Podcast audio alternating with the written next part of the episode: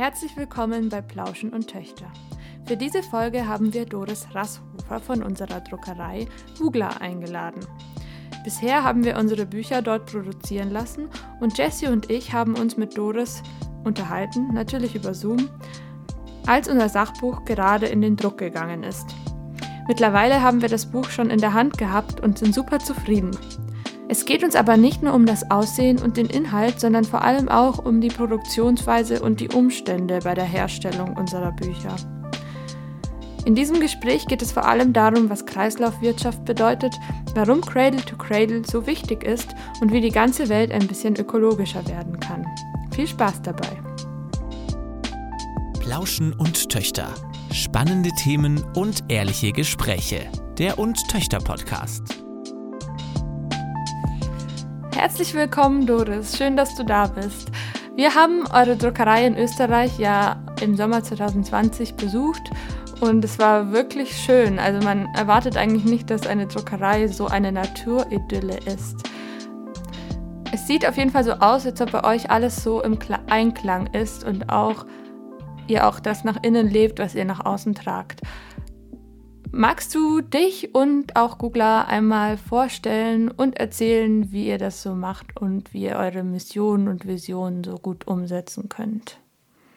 Ja, hallo Lydia, ähm, hallo und Töchter Verlag. Ähm, danke, dass ich dabei sein darf. Schön, dass wir heute miteinander reden. Ähm, mein Name ist eben Doris Rasshofer und ich bin einerseits Kommunikationsleiterin, Botschafterin und Fee bei Googler und zum anderen Akademieleitung ähm, von Googler Sinnbildung, eine Akademie für eine neue Freude in Wirtschaft und Leben. Habe also zwei Hüte dort auf.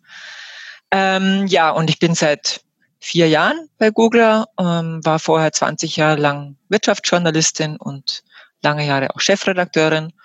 Und mein Steckenpferd grundsätzlich ist einfach mal alles Neue und vor allem einfach der Wandel und die Transformation, wie man dahin kommt.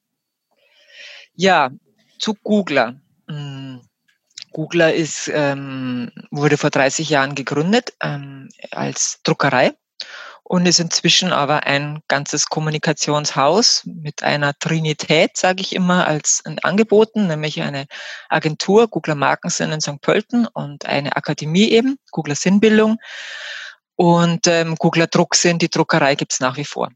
Und ähm, wir haben eben zwei Standorte, einen in Melk, das ist das, wo ihr uns besucht habt, das ist quasi unser Headquarter, unser Googler Sinnreich, wie wir es auch bezeichnen, ein Campus mit Seele und ich glaube, die Seele habt ihr auch gut zu spüren bekommen. Das dürfte auch der Grund sein, warum wir heute eingeladen sind. Ähm, ja, und ähm, genau, und die Agentur sitzt nicht bei uns, sie sitzt in St. Pölten, ähm, mitten in der Stadt. Eine Agentur braucht ein bisschen urbanes Leben. Genau. Und die Frage war, soweit ich mich jetzt erinnern kann, ähm, wie machen wir das, dass wir so schöne, dass wir so eine schöne Oase sind und das so ausstrahlen und so. Also, mh, hm, ich sag mal, ich glaube einfach, weil wir das wollen. So einfach und so schwer es gleichzeitig ist. Ähm, ich sag, Nachhaltigkeit muss man wollen. Das ist nichts, was momentan noch irgendwie von außen an einen herangetragen wird ähm, außer ähm, man schaut genauer hin oder man ist bei den Fridays for Future und Anhänger deren und man ist eine junge Generation, dann glaube ich, ähm, sieht man es einfach noch viel schneller, ähm, was notwendig ist, nämlich einfach, dass sich da was ändern muss und dass wir einen Wandel brauchen und dass wir eine Ökologisierung der Wirtschaft brauchen und eine Transformation in unserer Gesellschaft. Also weil wir einfach der Überzeugung sind, dass, ähm, dass wir Unternehmen einfach auch in einer, äh, in einer Verantwortung sind, in einer gesellschaftlichen, dass es nicht nur darum geht, dass wir Gewinne maximieren, sondern wir ein Teil dieser Gesellschaft sind und der einfach auch was zurückgeben müssen. Und deswegen wurde Google vor 30 Jahren auch mit der Maxime gegründet, ähm, dass wir auf keinen Fall ähm, Schaden an Mensch, Tier oder Umwelt anrichten wollen mit dem, was wir tun, sondern im besten Fall noch nutzen wollen. Und das hat sich einfach 30 Jahre wirklich, das hat sich in unserer DNA festgebissen oder verankert. Und das leben wir eigentlich seit 30 Jahren sehr konsequent, soweit es halt immer irgendwie möglich ist, muss man sagen, ja, wir sind keine Heiligen, wir haben die Weisheit noch nicht mit dem Löffel gefressen, aber wir versuchen einfach redlich jeden Tag unser Bestes zu geben, dass wir einfach zu den Unternehmen gehören, die einfach einen Weitblick haben und ganzheitlich die, ganzheitliche Lage im Blick haben und unsere Position und unsere Rolle und unsere Verantwortung darin auch sehen und wahrnehmen. Mhm. Ja, das, ähm, du hast praktisch schon alles zusammengefasst, was ich heute fragen wollte. Jetzt sind wir schon fertig. Gut, tschüss. Fertig und tschüss. genau. Ähm, aber es ist ja auch ganz gut, am Anfang so eine kleine Zusammenfassung zu haben. Ähm, wie, also ich finde, ich fand es bei dem Besuch so beeindruckend, dass ihr das nicht nur nach außen zeigt, sondern auch so nach innen lebt. Und mich haben oder uns alle haben vor allem das schon allein, es fängt schon beim Gebäude und beim Garten an. Magst du ganz kurz erklären, wie das funktioniert oder wie ihr dieses Gebäude gedacht habt und warum? Ja, also ähm, wir arbeiten eben, wie ihr so schön bemerkt habt, nicht in einem Industrie, also schon in einem kleinen Industriegebiet, aber da am Rande und wir sehen auch nicht aus wie ein Industriebetrieb, sondern eben wie eine Oase. Also wir sind nicht aus äh, Wellblech gebaute Industriehallen, kalt und, und schmutzig und dreckig, sondern wir sind einfach, wir arbeiten in zwei wunderschönen Green Buildings, die auch prämiert sind, auf einem 17.000 Quadratmeter ähm, ähm, Biodiversitätsareal, also umgeben auch von Natur. Wir sind auch im ähm, Naturpark Pilachtal, also bei uns fließt die Pilach auch direkt ähm, an und vorbei und die ist auch völlig naturbelassen, also nichts begradigt und so. Und auch unsere Bauern außenrum sind Ökobauern, Biobauern. Ja, ähm, grundsätzlich ist es halt so, dass wir eine, die, einfach die Philosophie der Kreislaufwirtschaft leben. Das heißt, wir versuchen eigentlich so viel wie möglich im Kreislauf zu führen. Ähm, und das machen wir sowohl bei unseren Druckprodukten wie eben auch bei unseren Buildings zum Beispiel, so dass ein das unser letzter Zubau ähm, ist ein, ein recycelbares Haus, das zu 95 Prozent ähm, abbaubar ist ähm, und ein Viertel davon hatte bereits schon ein Vorleben der eingesetzten Materialien. Das heißt also, wenn unsere Nachfahren dieses Gebäude mal nicht mehr brauchen können, dann laden wir ihnen nicht noch tausende Tonnen an Sondermüllschutt auf ihre Schultern, sondern sie können zu 95 Prozent einfach wieder in Stoffkreisläufe zurückführen und Barbarix, weg ist es. Ähm, und das zweite Haus, also unser erstes Haus, das wurde im Jahr 2000 gebaut. Das ist, besteht auch nur aus Holz, Glas und gestampften Lehmwänden und begrünten Dach. Also ähm, ist auch ein, ein absolut ökologisches Haus mit ökologischen Farben und Materialien verarbeitet. Und eben draußen der gesamte Garten ist eben ein einziges äh, Biodiversitätsbiotop, sage ich mal. Ähm, also wir haben, wir haben ganz viele Nistkästen überall. Wir haben Insektenhotel, wir haben Benjes und Vogelnisthecken. Wir haben wirklich ein Biotop, wo unser, unser Grundwasser wieder, also unser unser Heizungswasser und Kühlungswasser in den Wänden wieder in die Erde fließt und den Kreislauf zurückfließt. Und wir haben zum Beispiel auch einen eigenen Gemüsegarten für unser Mitarbeiterrestaurant, damit die jeden Tag frisch gekocht bekommen. Und wir haben zum Beispiel auch Schafe. Anstatt einem Rasenmäher, der Benzin frisst und äh, CO2 produziert, haben wir Schafe, die unsere Wiese fressen und gleichzeitig Dünger für die Wiese wieder sind, um auch einen kleinen Kreislauf da zu haben. Ja, Genau, also und so sieht's ungefähr bei uns aus. Und ähm, wir haben wirklich dann auch ähm, das, das schöne Erlebnis daran ist, dass wir quasi die Fläche, die wir verbaut haben, der Natur eben wieder zurückgeben wollten, durch diese begrünten Flächen auch. Und das Schöne ist, dass die Natur das auch annimmt. Also in unseren Gärten hüpfen tatsächlich vor unseren Fenstern direkt die Hasen und die Rehe. Also wir sitzen oft in Besprechungen und sehen plötzlich den weißen Spiegel von einem Hasen oder von einem Reh vor uns, wie es gemütlich vor unserem Fenster grast. Und das zeigt uns dann einfach schon, dass es quasi möglich ist, dass man zwar hier erfolgreich wirtschaftet nach den gängigen wirtschaftlichen Parametern noch und gleichzeitig aber der Natur eben nicht schadet, sondern ihr ihr Areal lässt und es einfach mit ihnen teilt, gleichwertig. Unser Buch geht ja bald schon bei euch in Druck und ähm, wir haben eben dieses Cradle to Cradle Silver ähm, Siegel auf der Rückseite drauf und wir würden gerne unseren LeserInnen mehr erklären, warum es ein überzeugendes Argument ist, dieses Siegel. Und vielleicht fangen wir da von vorne an. Und zwar heißt der Cradle to Cradle von der Wiege zur Wiege. Also symbolisiert es die Kreislaufwirtschaft.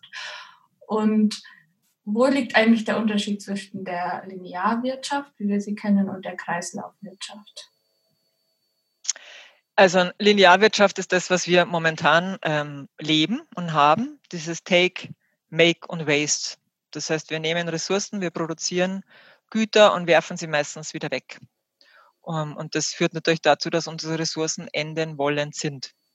Das Problem sehen wir alle und Kreislaufwirtschaft ähm, sagt nicht, dass wir uns in, in, in Jutesäcke kleiden müssen, sondern Kreislaufwirtschaft sagt, wir nehmen auch Ressourcen, ja. Wir produzieren auch Güter, aber der Unterschied ist, wir nehmen, wir schmeißen sie nicht weg, sondern die Güter werden bereits bei der Produktion, beim Design ähm, wird bereits bedacht, was passiert, wenn sie ihre Halbwertszeit ähm, quasi aufgebraucht haben und ihre, ihre Lebenszeit beendet sind, dass man sie eben nicht wegwerfen kann, sondern dass sie in ihre Einzelteile wieder zerlegt werden können und entweder in ähm, technische Kreisläufe oder in biologische Kreisläufe zurückgeführt werden können und damit wieder Ressource werden für das nächste Produkt. Und Cradle to Cradle heißt immer auch Abfall ist Nahrung. Und wenn man den biologischen Kreislauf eben hernimmt, dann können diese Produkte quasi wieder, könnten rein theoretisch kompostierbar werden und würden dann wieder die Erde werden, der Humus werden für bei Druckprodukten zum Beispiel für den nächsten Baum, der dann wieder den nächsten Zellstoff liefert für das nächste Papier und das nächste Buch.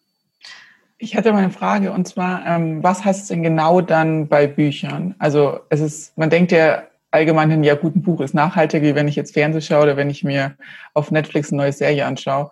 Was bedeutet es denn bei Büchern, wenn man sie Quell-to-Quell drucken lässt? Also und da gibt es natürlich dann einfach mal zwei Komponenten. Das eine ist einmal der Leser, der sie in Händen hält ähm, und einmal einfach seine eigene Gesundheit. Also ähm, in Quell-to-Quell-Druckprodukten in unseren Büchern sind eben nur Inhaltsstoffe drinnen, die weder Mensch noch Tier noch Umwelt schaden. Ähm, es sind nur Inhaltsstoffe drinnen, die auch bekannt sind, also keine Unbekannten, die noch nicht auf irgendwelcher Liste erschienen sind. Ähm, und ähm, ja, und das führt natürlich dazu, dass wenn nur unschädliche Produkte drinnen sind, dann können sie auch mir als Leser, wenn ich dieses Buch in der Hand halte, auch nicht schaden. Und es gibt also sehr, sehr viele Bücher, die einfach aus Asien kommen, wo mit ganz anderen Standards produziert werden ähm, und da einfach sehr viel mineralölhaltige, toxische, äh, genverändernde sonst Stoffe drinnen sind. bei uns ist es halt zum Beispiel so, dass wir bei Quell to Quell gehen wir mit unseren Lieferanten, also zum Beispiel Farblieferanten oder Papierlieferanten, gehen wir Geheimhaltungsvereinbarungen ein. Die legen uns dann ihre Rezepte offen, so dass wir wirklich wissen, was in dieser Farbe drinnen ist. Die lassen wir dann prüfen und gegebenenfalls auch austauschen dann vom Lieferanten beziehungsweise dem seinem Sublieferanten wieder, so dass am Schluss wirklich klar ist, in dieser Farbe ist nur drinnen, was bekannt ist und bekannt unschädlich ist.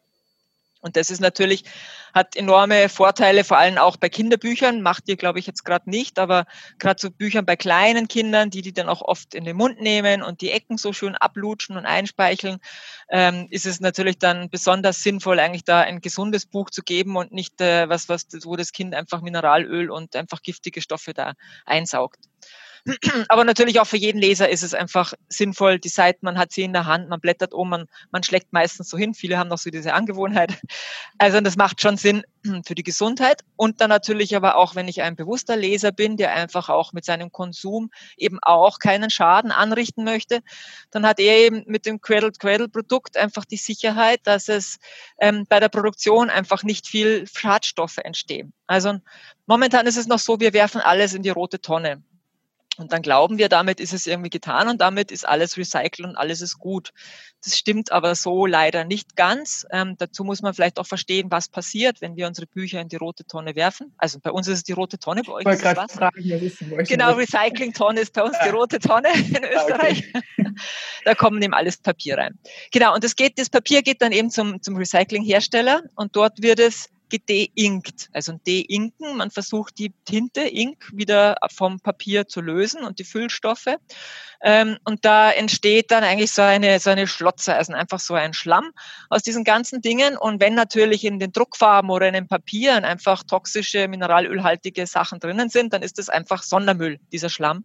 Und das sind äh, viele Zehntausende Tonnen jedes Jahr, die dann als Sondermüll verbrannt werden müssen. Und wenn ich jetzt zum Beispiel ein Cradle-Cradle-Produkt ähm, ähm, rezykliere, ähm, dann entsteht zwar auch diese, dieser Schlamm, aber das ist dann kein toxischer Schlamm mehr, sondern es ist in Wahrheit ein biologischer Klärschlamm, den man dann auch auf den Wiesen und Äckern eben ausführen könnte, damit äh, er Nahrung wird für die nächsten Bäume, für den nächsten Zellstoff und das nächste Papier. Das ist zwar jetzt mal so ein bisschen die Theorie, weil dazu müsste quasi, müssten entweder alle Produkte Quell to Quell gedruckt sein oder es müsste eine eigene Recycling-Tonne für Quell to Quell Produkte geben, sodass dieser, wirklich dieser Produktionsprozess in sich geschlossen ist. Dem ist noch nicht so. Dazu ist dieses Produktionsverfahren noch zu klein. Ähm, man, momentan ist es so, dass man zumindest halt den Anteil an toxischen, ähm, den, den, toxischen Anteil in diesem Schlamm damit reduziert. Und wir speziell bei Google arbeiten bereits an einem eigenen Rücknahmesystem. Das heißt, dass wir unsere eigenen Abfälle oder auch Rücknahmen von unseren Kunden, von Verlagen in eigener eigenen Charge zusammenfassen und da ähm, recyceln lassen, sodass damit dann quasi der biologische Kreislauf geschlossen wäre. Ähm, genau, also das sind einmal auf alle Fälle die zwei Vorteile für einen Leser, ein Cradle-to-Cradle-Buch gegen ein herkömmliches zu haben, die eigene Gesundheit und einfach auch das Wissen, dass ich damit, selbst wenn es herkömmlich ähm, recycelt wird, nicht so viel anrichte wie mit, mit äh, klassischem Buchdruck. Und wenn bestenfalls kommt es in eine Cradle-to-Cradle-Recycling-Charge und es ist wirklich ein geschlossener Kreislauf. Und wie wir wissen, von der Theorie her zumindest, die Natur kennt keinen Mangel, sondern nur Fülle. Und das wäre natürlich so quasi der Gedanke dahinter eigentlich, wenn wir alles in Kreisläufen führen, dann gibt es keinen Mangel, sondern ist einfach genug da für alle. Aber das ist auch nur die Theorie und da kann man wirklich viel drüber diskutieren. Ah, ich finde das ganz interessant, was du jetzt gesagt hast, auch eben das ähm, normales Recycling, ähm, gar nicht immer das Beste ist. Also ich glaube, so in der breiten Bevölkerung denkt man ja gut, ich kaufe jetzt mein Recyclingpapier und damit habe ich schon mein Bestes getan. Das Papier ist zumindest Recyclingpapier und es muss keine frische Holzpulver verwendet werden, aber dass eben auch Recyclingpapier nicht immer super nachhaltig ist und auch schädlich für die Umwelt sein kann. Ich glaube, das ist vielen immer gar nicht so bewusst und ähm, das ist mal ganz schön, wenn man das dann nochmal so bestätigt bekommt, dass es eben gut ist, wenn man, also, dass man natürlich ist es schon besser, Recyclingpapier zu benutzen, als das ganz normales Papier zu benutzen, was nicht zertifiziert ist, aber dass es immer noch einen Weg gibt, der es noch besser machen kann und wo ich eben noch besser oder ähm, unschädlicher für die Natur bin. Genau. Klar kann ich einfach Tonnen an, an ich sage jetzt Alt, Altkleidern am Flohmarkt kaufen. Ja, dann, dann benutze ich auch keine großen ähm, Ressourcen, aber trotzdem ist das jetzt irgendwie auch nicht im Sinne des Erfinders. Ja, dann einfach ähm, ja auch recyceln. Ich meine, es gibt zum Beispiel auch sehr viele ähm, Papiersachen und gedruckte Sachen, die gar nicht recycelbar sind. Das kann natürlich der Konsument überhaupt nicht beurteilen. Also das ist, wir sind keine Fachleute. Das, das fängt an, wenn so bestimmte Dinge so kaschiert sind oder wenn gerade Weihnachtspapier zum Beispiel jetzt vergangen, ähm, wenn dieses ganze Gold und Silber da drauf ist. Das ist einfach nicht recycelbar. Damit sind ganze Tonnen an Chargen, an Recycling-Chargen sind einfach gleich Sondermüll, ohne dass irgendwas recycelt wird. Und wir wissen das halt leider nicht als Konsument. Das heißt, die einzige Chance, die wir haben, ist eigentlich bereits bei der Produktion, beim Einkauf darauf zu achten, Produkte zu kaufen, die einfach schon sauber und umweltfreundlich produziert sind. Das ist einmal das, was wir auf jeden Fall als Konsument tun können und tun sollten. Ich finde das interessant, dass ihr ähm, diese Rücknahme ähm, Sache für Verlagsprodukte oder für Druckprodukte überlegt. Weil wir hatten letztes Mal dieses Gespräch, ähm, ja, wir möchten ähm, nicht schädlich produzieren, soweit es geht, und wir möchten Cradle to Cradle produzieren, aber was passiert mit den Büchern, die jetzt schon ein paar Jahre in der Buchhandlung, nee, in der Buchhandlung hoffentlich nicht, in den Bücherregalen der LeserInnen gestanden sind und die dann vielleicht weggeworfen werden oder nicht. Und dann würde es ja praktisch in der Recyclingtonne landen, das ja wieder, wie du erklärt hast, nicht ähm, ja, eigentlich Cradle to Cradle dann weiterverarbeitet wird. Deswegen finde ich das total interessant, weil ähm, da hat für uns als Verlag praktisch noch dieser letzte Schritt zur Kreislaufwirtschaft gefehlt. Und ähm, ja, total spannend. Wie, Was ich vielleicht noch sagen möchte, weil du, weil du es gerade sagst mit den Büchern im Bücherregal, ähm, es gibt nämlich so eine, eine Mehr, so ein Glaubenssatz, der irgendwie auch immer kursiert, ähm, dass viele Leute dann glauben, ja, okay, wenn das so rein theoretisch kompostierbar wäre oder irgendwie so irgendwie biologisch abbaubar, ja, was ist, wenn ich denn das Buch dann länger in meinem Bücherregal habe, verfällt mir das dann irgendwie? also nein, natürlich nicht. Also ein Cradle-to-Cradle produziertes Buch hält genauso lang wie jedes andere Buch auch und es vergilbt nicht schneller und es, es, es äh, nein, es zersetzt sich nicht. Also es hat dieselbe Halbwertszeit. Man darf es nicht in die Sonne stellen. Sonst fällt es auseinander. Ja, wir haben schon überlegt, ob wir dann auf das Buch schreiben, ähm, ja, das kann man dann einpflanzen oder auf den Kompost werfen oder so. Aber das ähm, funktioniert ja auch nicht eigentlich, oder? Das Nein, das, vor allem deswegen nicht, weil also kompostierbar darf man auch Dinge nur sagen, wenn sie auch eben sich in einer bestimmten Halbwertszeit, ich weiß es nicht genau, wo die liegen, in einem Jahr oder was sowas ungefähr, dass sich das dann auch wirklich in dieser Zeit zersetzt. Das tut ein Cradle-to-Cradle-Produkt nicht, deswegen darf man nicht sagen, es ist kompostierbar, definitiv. Also das zersetzt sich halt dann vielleicht in fünf Jahren oder so. Mhm. Das ist ja auch an sich nicht schlimm. Also das Spannende daran ist, dass ja immer neue Ideen entstehen und das finde ich auch an eurem Unternehmen so spannend. Ähm, ihr habt ja auch so, wie du ja schon erklärt hast, zum Beispiel die Akademie Googler Sinnbildung und ähm, kommt ihr da auf neue Ideen oder wie, wie schafft ihr das immer so in diesem traditionellen Unternehmen trotzdem immer praktisch einen Schritt voraus zu sein vor allen anderen? Ja, also ähm, ich glaube, das hängt einfach mal damit zusammen mit einer bestimmten Unternehmerseele, die wir halt bei uns im Unternehmen haben, mit unserem Gründer, den Ernst Gugler, der einfach ein, ein Visionär ist, schon immer gewesen ist und da natürlich auch in gewisser Weise auch ein Treiber für dieses Unternehmen, der immer wieder voranläuft und sagt, hey, schau mal, da gibt's was Neues, schau, wir müssen uns verändern, schau, da tut sich was, schau mal, das ist nicht genug. Mm, also das ist sicherlich mal, was uns da einfach sehr, sehr hilft. Ähm, und das andere ist aber auch, äh, dass wir natürlich einfach eine Mission haben. Also eine Vision zu haben ist eins, aber eine Mission, Mission ist dann auch einfach einen Auftrag zu verspüren und wirklich einen, den Auftrag zu haben, hey, wir wollen wirklich Gutes tun hier. Also wir wollen und auch eben nicht nur mit unseren Druckprodukten, sondern eben dann zum Beispiel auch mit der Akademie.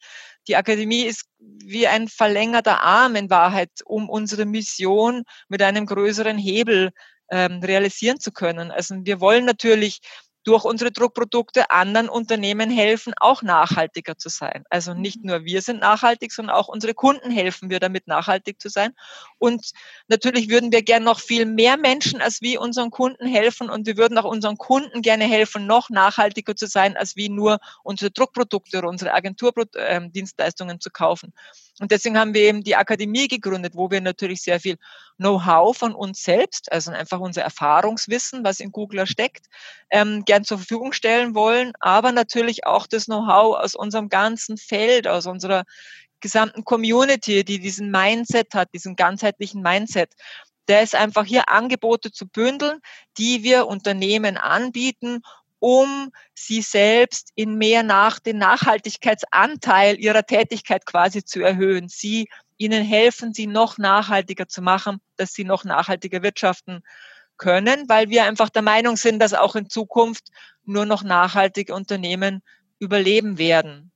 Also mhm. momentan ist es halt doch so, dass, oder bisher war es so, dass Nachhaltigkeit eher so die Kür war. Das hat man halt freiwillig gemacht. Ähm, aber in Zukunft wird es eher ein Must sein. Und zwar von Konsumentenseite her. Fridays for Future einfach, hat einfach einen, einen großen Meilenstein gelegt, sodass die Konsumenten das nachfragen werden. Sie werden bei den Unternehmen anklopfen und die Haltung abklopfen und schauen, hey, wie machst du das eigentlich? Mit welcher Haltung produzierst du? Machst du bloß vorne ein bisschen Greenwashing oder meinst du es wirklich ernst? Und die Konsumenten werden hinschauen und Social Media ermöglicht uns das auch.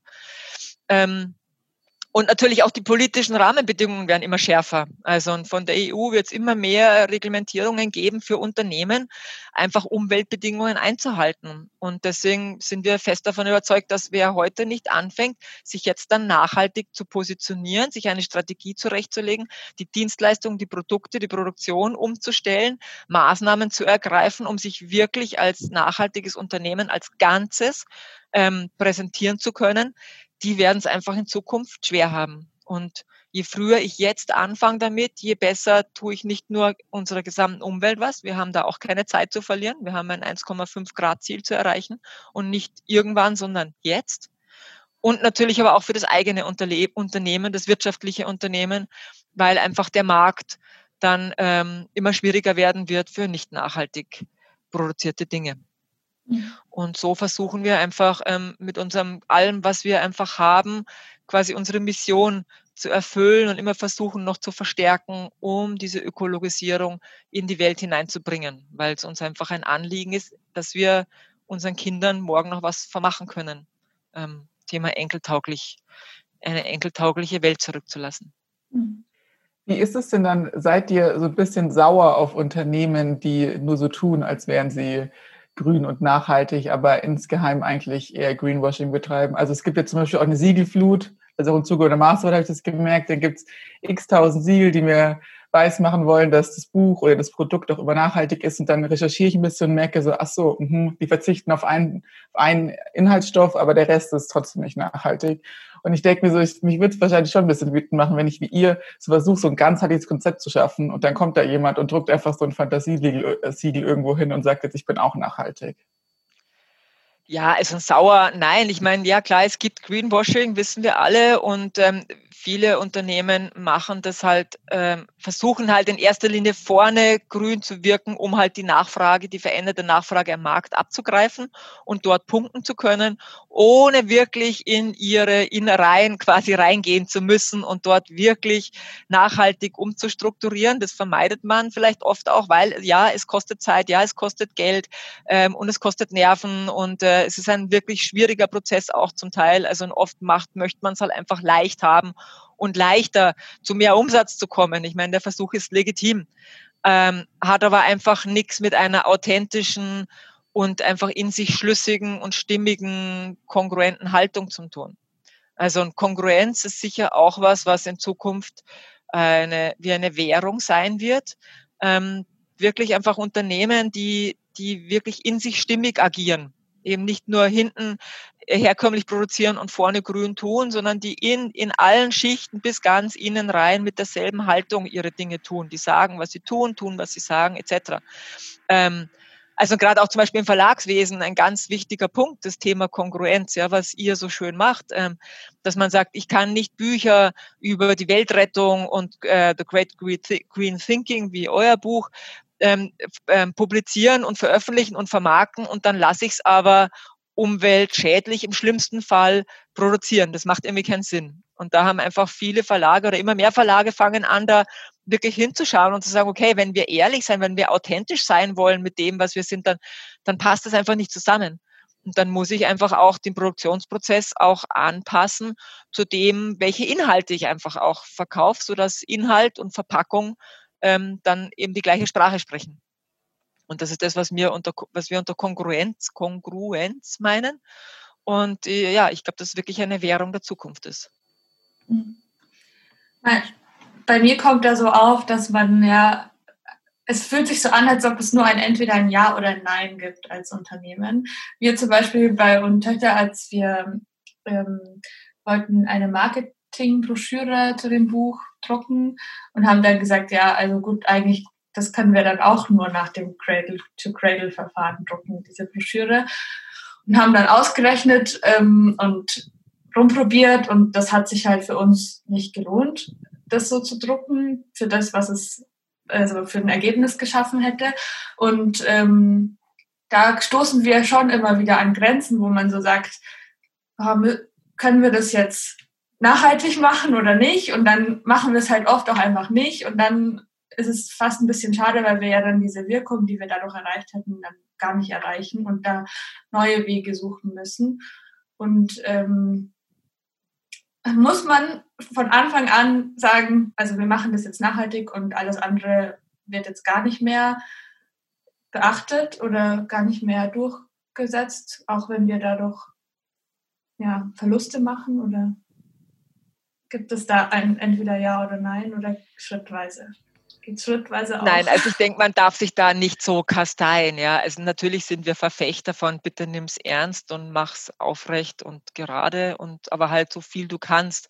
Also ich meine, erfolgreich zu wirtschaften ist auch nachhaltig. Ja, ist ein Unternehmen morgen noch zu haben und Arbeitsplätze zu schaffen, ist schon auch ein Nachhaltigkeitsfaktor. Es geht nicht immer nur um Ökologie und Grün um jeden Preis, auch wenn ich dafür, wie du richtig sagst, der die Kosten in die Höhe schießen und ich erwirtschafte es nicht und mache pleite das ist nicht nachhaltig und das kann dann auch nicht im Sinne des Erfinders sein.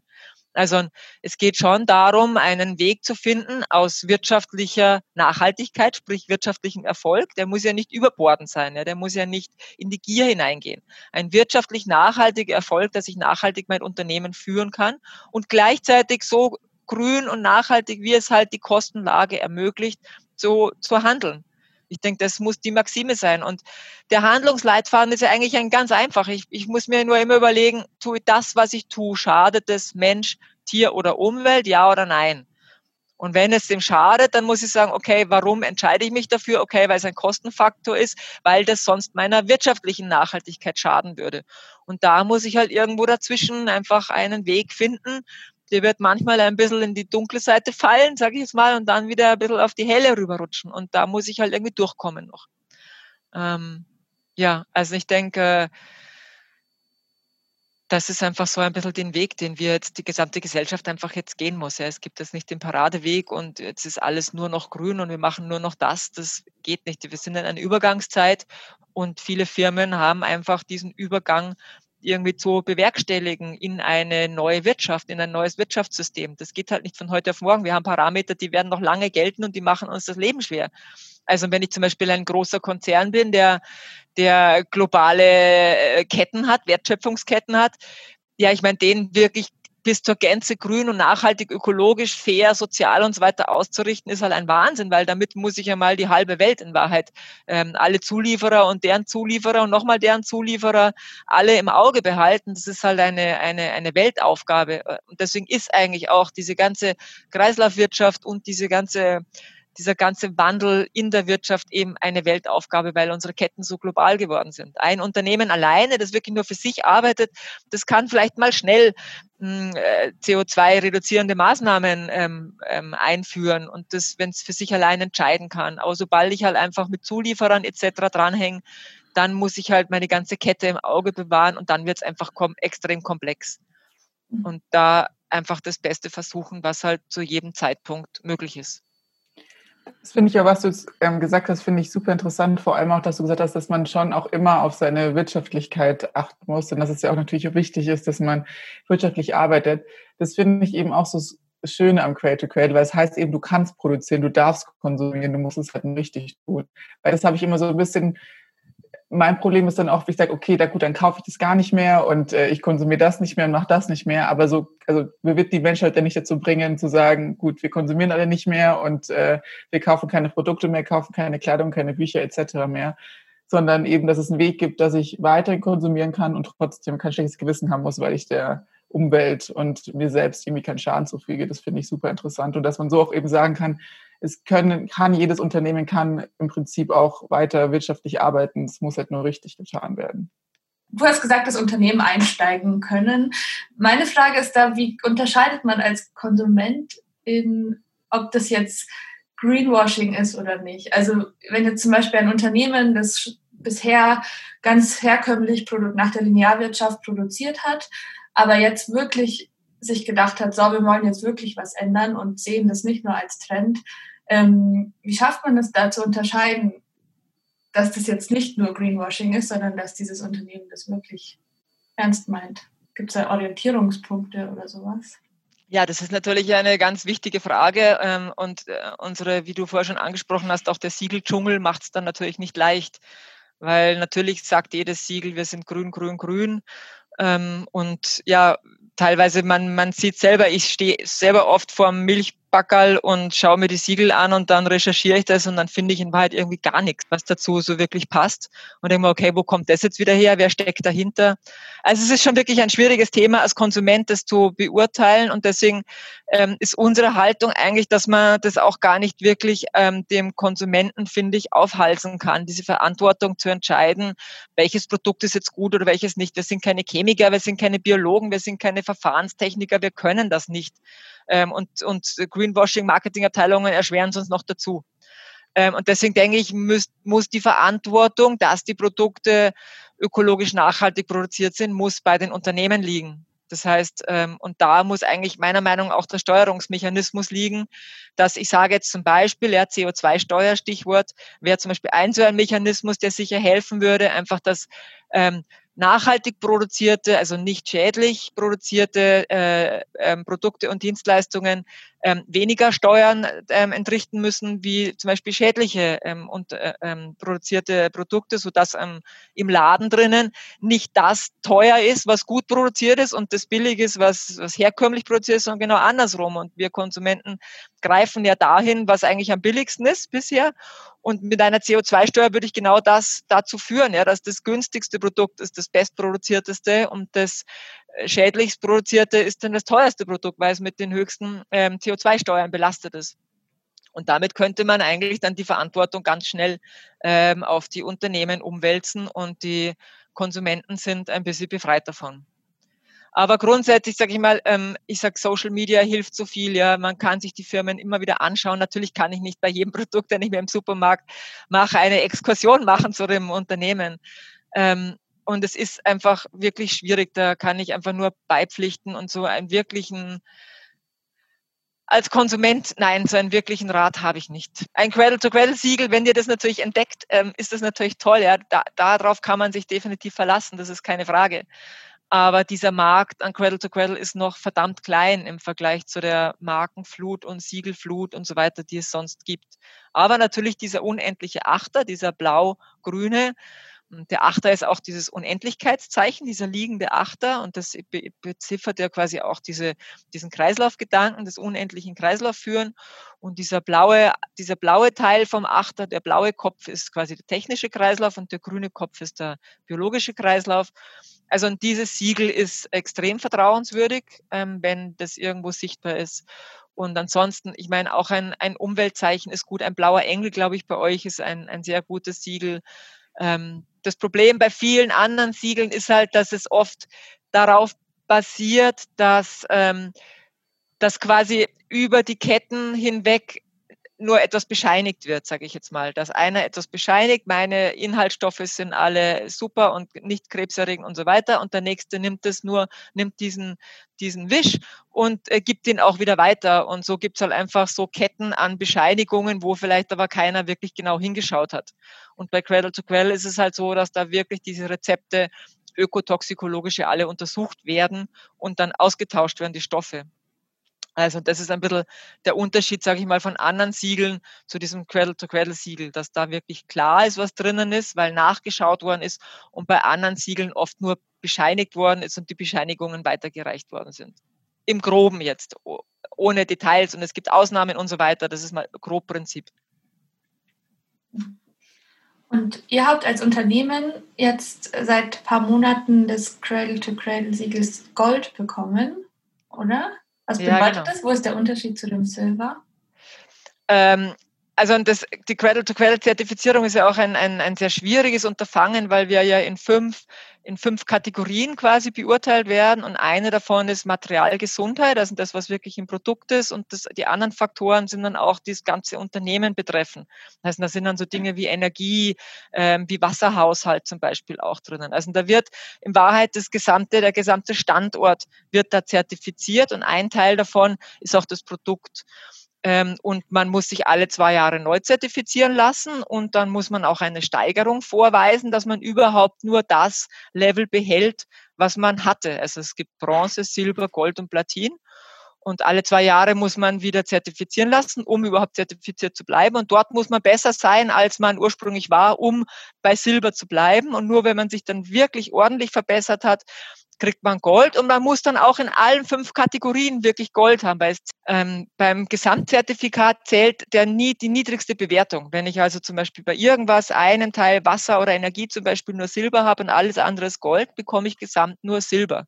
Und wir haben es halt jetzt erstmalig geschafft, dass wir wirklich alles in Gold haben und sind damit eigentlich die einzige Druckerei mit unserem einen Partner von uns aus der ähm, Printer Change Genossenschaft in ganz Europa, der mit Cradle to Cradle Gold zertifiziert drucken kann. Also es gibt auch überhaupt noch nicht viele Druckereien in ganz Europa, die das können.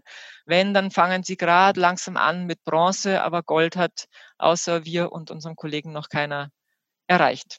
Also da sind wir schon auch wirklich sehr, sehr stolz drauf. Und wir haben inzwischen auch wirklich 40 Materialien, zertifiziert und das ist schon wirklich eine ganze Menge. Also das ist einfach Arbeit von zehn Jahren. Wir haben heuer auch zehn Jahre Queddle to Queddle. Also genau vor zehn Jahren haben wir das erste Materialium zertifiziert und ähm, jetzt sind es eben 40 und das ist wirklich eine schöne Leistung. Wow, das macht uns auch dankbar und stolz, dass wir da Teil sein dürfen davon. Und, also es hört sich nach sehr viel Arbeit an, nach sehr viel Hintergrundarbeit ähm, und sehr viel ähm, Aufwand. Du hast auch gerade die Print the Change Genossenschaft angesprochen. Ähm, das heißt, dass ihr aus dieser Arbeit, die ihr im Hintergrund eigentlich die ganze Zeit schon leistet, geht ihr da auch noch wieder einen Schritt weiter? Was genau macht ihr mit der Print the Change Genossenschaft? Also das ist eigentlich auch ein Baby, was diesem Gedanken entspringt, eben quasi diesen positiven Beitrag in die Welt rauszubringen. Also das, was wir tun, irgendwie zu vermehren und immer noch weiter und noch mehr und den Hebel zu erhöhen. Es wurde eigentlich als Community gegründet ursprünglich 2016 ähm, und ist also der Kerngedanke dieser dieser Community und jetzt Genossenschaft ist, dass wir eben wissen, wie viel Arbeit dahinter steckt und wie viel Zeit und Forschungsentwicklungsaufwand. Ähm, und dass sich das einfach nicht jede Druckerei leisten kann und will, da jahrelang rumzuforschen, bis man mal eine Farbe in einem Papier vielleicht hat. Jetzt haben wir gesagt, okay, wir können ja unser Know-how einfach auch hergeben oder quasi verkaufen oder vervielfältigen und haben gesagt, wir gründen eine Genossenschaft. Das heißt, andere Druckereien in Europa können sich wie ähnlich wie in einem Franchise oder eben Genossenschaftsprinzip quasi einkaufen ähm, zahlen eben eine Gebühr, um dabei zu sein und können dann quasi ab morgen unser gesamtes Know-how auf unsere ganzen zertifizierten Materialien zugreifen und können ab übermorgen Queddle zertifizierte Druckprodukte anbieten, ohne lang selber forschen zu müssen und mit ihren Zulieferern und Farbherstellern und so weiter ähm, da verhandeln müssen. Das ist natürlich in Zeiten wie heute natürlich ein Riesenvorteil, vor allem wenn jetzt langsam die Zeit knapp wird und immer mehr Firmen ganz schnell sich ähm, nachhaltig positionieren wollen und was anbieten wollen, weil der Nachfragedruck da ist. Das heißt, da habe ich nicht mehr die Zeit, so lang zu forschen. Und dann kommt mir sowas natürlich entgegen, wenn ich mich quasi einkaufen kann. Und der zweite Vorteil ist dann auch, der dann auch wieder allen dient, ist, dass man halt dann gemeinsam weiter forscht. Das heißt, jede teilhabende Druckerei zertifiziert wieder ein, ein, ein Material und die anderen können das dann auch gleichzeitig nutzen, sodass wir ganz schnell einfach die Summe der Teilchen ähm, mehr ist als wie jeder ein, na, wie heißt's? Ähm, zusammen sind wir mehr als die Summe der Teilchen. Ähm, und das ist quasi so ein bisschen der Hintergedanke bei dieser Genossenschaft. Und wir haben derzeit zwei Partner, einen in der Schweiz ähm, und einen in Dänemark. Das ist Vögeli in der Schweiz und KLS in Dänemark und suchen auch derzeit noch wirklich im gesamten europäischen Raum nach Partnern ähm, weil wir einfach der Meinung sind, dass es so Sinn macht, wenn wir dieses Prinzip schneller und je mehr wir sind, je schneller kommt es auch in den Markt und kommt der Umwelt wiederum zugute und den Konsumenten. Das ist eigentlich ein ganz ähm, schöner Schlusssatz. So. Also das sind, dieser Gedanke kommt mir immer wieder, je mehr Unterhaltungen ich zu dem Thema Nachhaltigkeit und Kreislaufwirtschaft vor allem auch führe, dass irgendwie mit Gemeinschaft es schneller und besser funktioniert. Und das ist total schön, dass wir jetzt schon wieder zu diesem Ergebnis kommen. Ähm, hast du noch irgendwas, was du gerne sagen möchtest?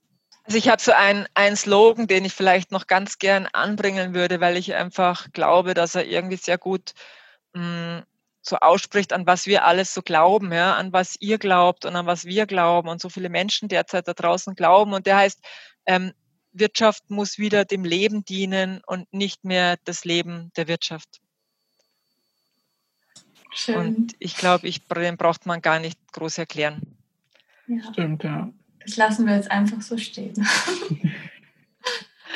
Danke für dieses Gespräch. Das hat sehr viel Spaß gemacht und sehr viel Neues eröffnet. Danke, liebe Lydia und danke, liebe Jessica. Und ja, danke, dass wir dabei sein durften. Und das macht wirklich Freude, einfach so schön zu plaudern über die Kilometer hinweg, ohne ja. großen Aufwand. Dank Corona dürfen wir diese Kulturtechnik so schön in unser Leben integrieren. Und es hat auch Vorteile, muss man wirklich auch sagen. Das stimmt. Dankeschön. Vielen Dank fürs Zuhören. Ich hoffe, es hat euch gefallen und ihr habt jetzt einen kleinen Blick hinter die Kulissen unserer Buchproduktion geworfen und könnt euch jetzt auch ein bisschen besser was darunter vorstellen, was denn dieses Cradle-to-Cradle-Logo auf unserem Buch überhaupt bedeutet. Ja, schaltet bei unserer nächsten Folge ein und folgt uns auf Instagram. Wir freuen uns über jedes Feedback zu allem, was wir machen. Schaut euch unser Buch Great Green Thinking auch an. Es ist wirklich, wirklich toll geworden. Wir sind alle, alle, die da beteiligt waren, sind sehr stolz auf das Ergebnis und bisher kommt es auch ganz gut an und wir freuen uns natürlich über jede Rückmeldung. Jetzt einen schönen Nachmittag, Abend, was auch immer ihr macht und wir hören uns beim nächsten Mal. Plauschen und Töchter. Spannende Themen und ehrliche Gespräche. Der und Töchter Podcast.